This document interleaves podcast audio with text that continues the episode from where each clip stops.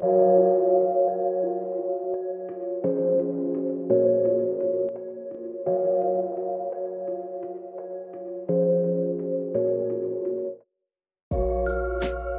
んにちはセラピストの千春です。この癒しと本音の時間では毎回約10分のお時間をいただいてこの時期の健康のために意識したいキーワードやセルフケア体の緊張のパターンについてなどお話ししています。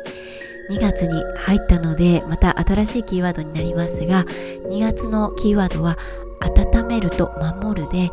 2月意識したい緊張のパターンは我慢のミイラさんです。ミイラさんが緊張させちゃう部分は顎と首なんですが顎と首に力が入りやすくなる場面。いろいろあるんですがその中の一つがいろんなことを我慢する場面。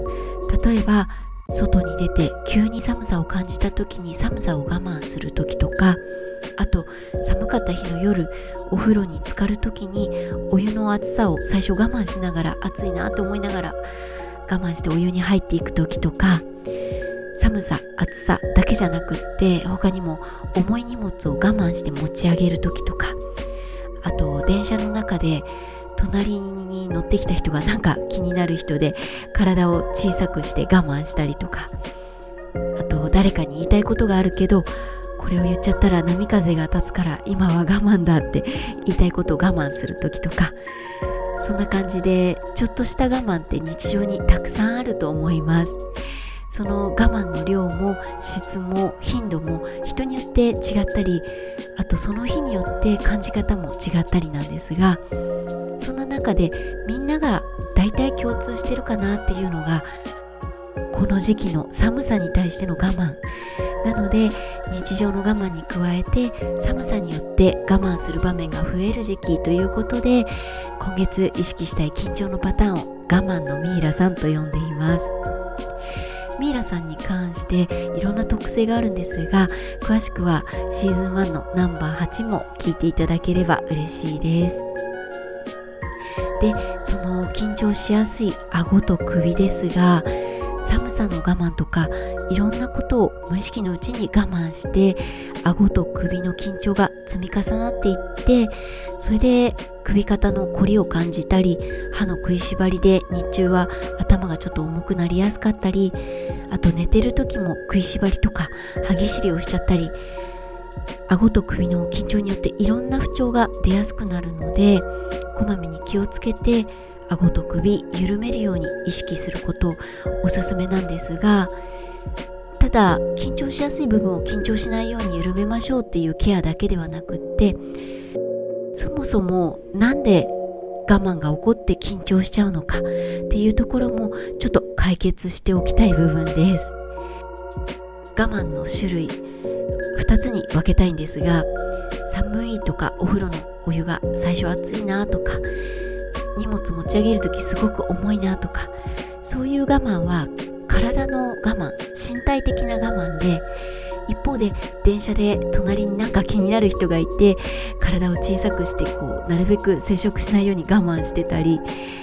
誰かに言いたいことを言えなくてここは黙っておかなきゃって我慢したりっていうのは心の我慢精神的な我慢なので体の我慢と心の我慢でケアの仕方も違うんですね。まず体の我慢の方は寒いとかお湯が熱いとか苦しい痛い重たいとかの体の辛さが出た時に起こるのでそういう我慢が起こるたびに顎と首の緊張でさっき言ったような食いしばりとか首のこりとかにつながってるんですがそれだけじゃなくって姿勢の崩れにもつながっていきます。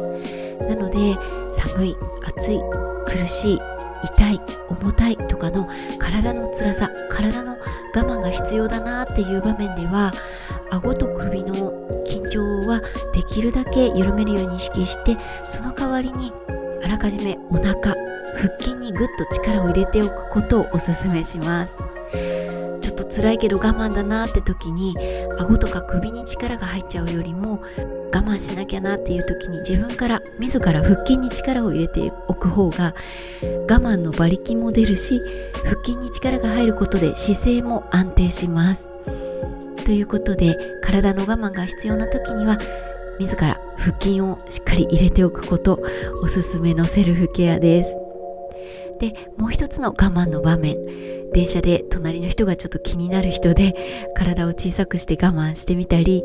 誰かに言いたいことが言えなくて我慢してみたりっていう心の方の我慢。精神的な我慢の方は顎と首の緊張に加えて心の我慢によって呼吸もすごく浅くなるので我慢が必要な場面が来たなって時にはできるだけ自分の呼吸に意識を向けることそしてできるだけゆっくり深く呼吸をすることおすすめです。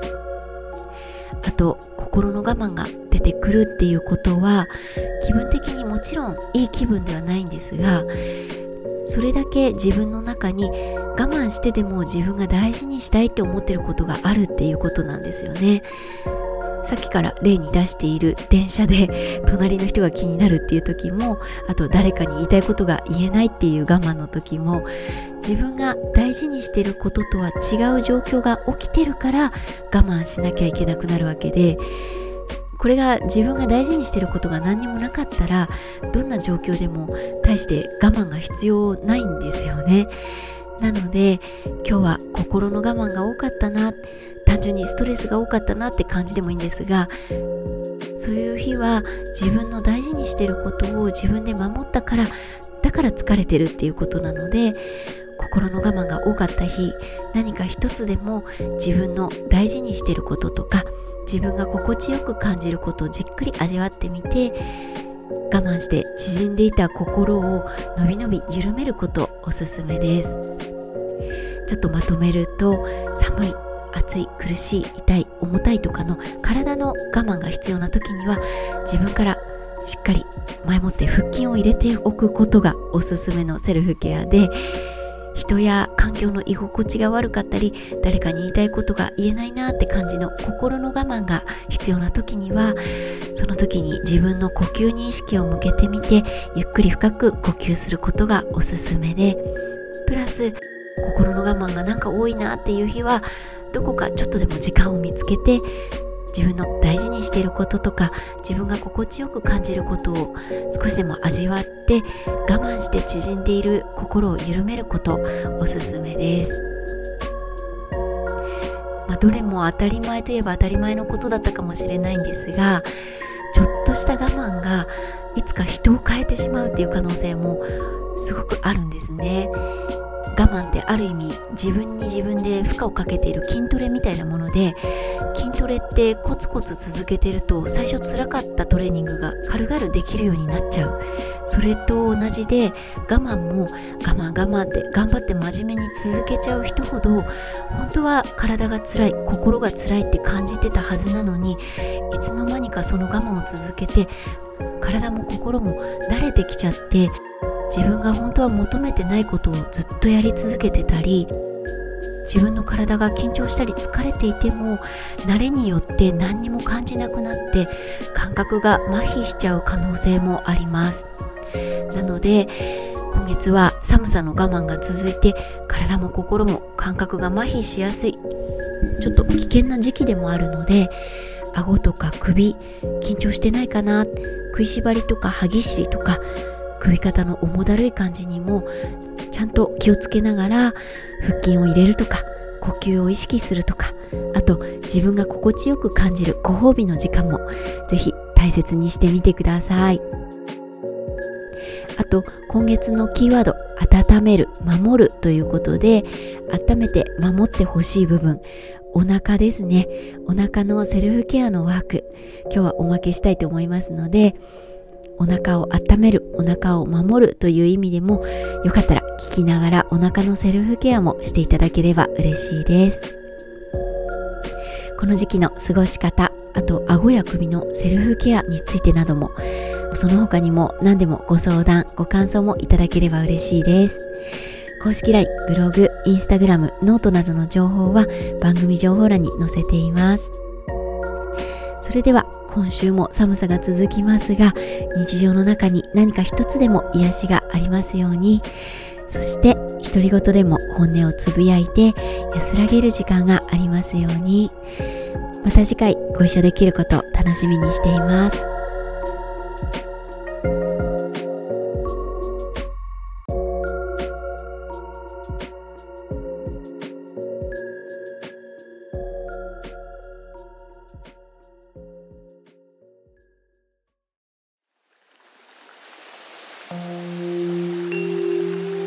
今日はお腹を細かく分けて触って手当てしていきましょう。お腹を触ってくださいと言われてもいつも触る部分はほんの一部だと思うので今日はできるだけ広い範囲を細かく分けてじっくり手当てしていきます。まずは左右の肋骨を手で触っていきます。肋骨の中の内臓まで手の温かさが届くようにイメージして手のひらをじわーっと当ててゆっくり呼吸してください。今度片手はみぞおちもう片方の手はその少し上の胸と胸の間のあたりを触ります。このみぞおちのあたりは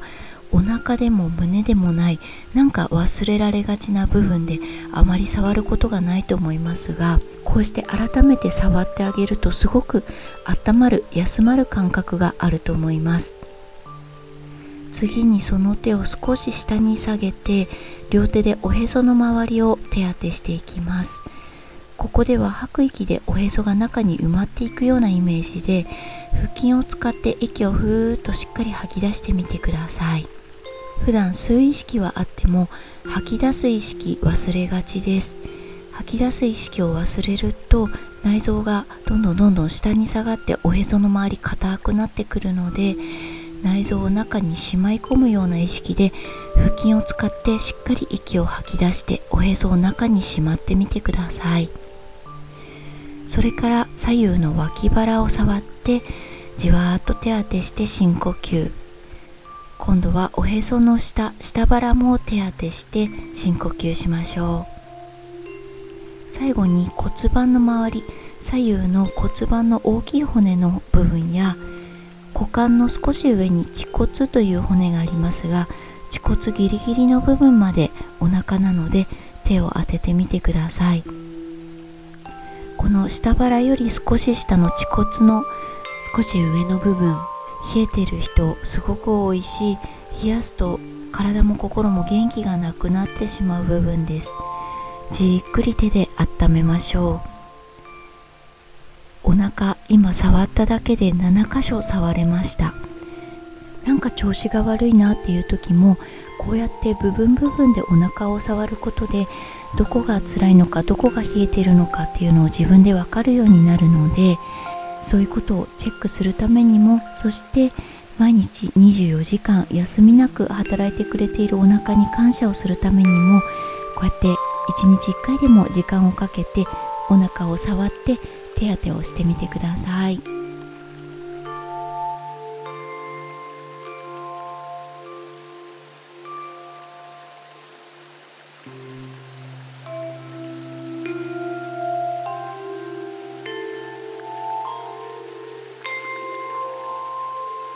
Música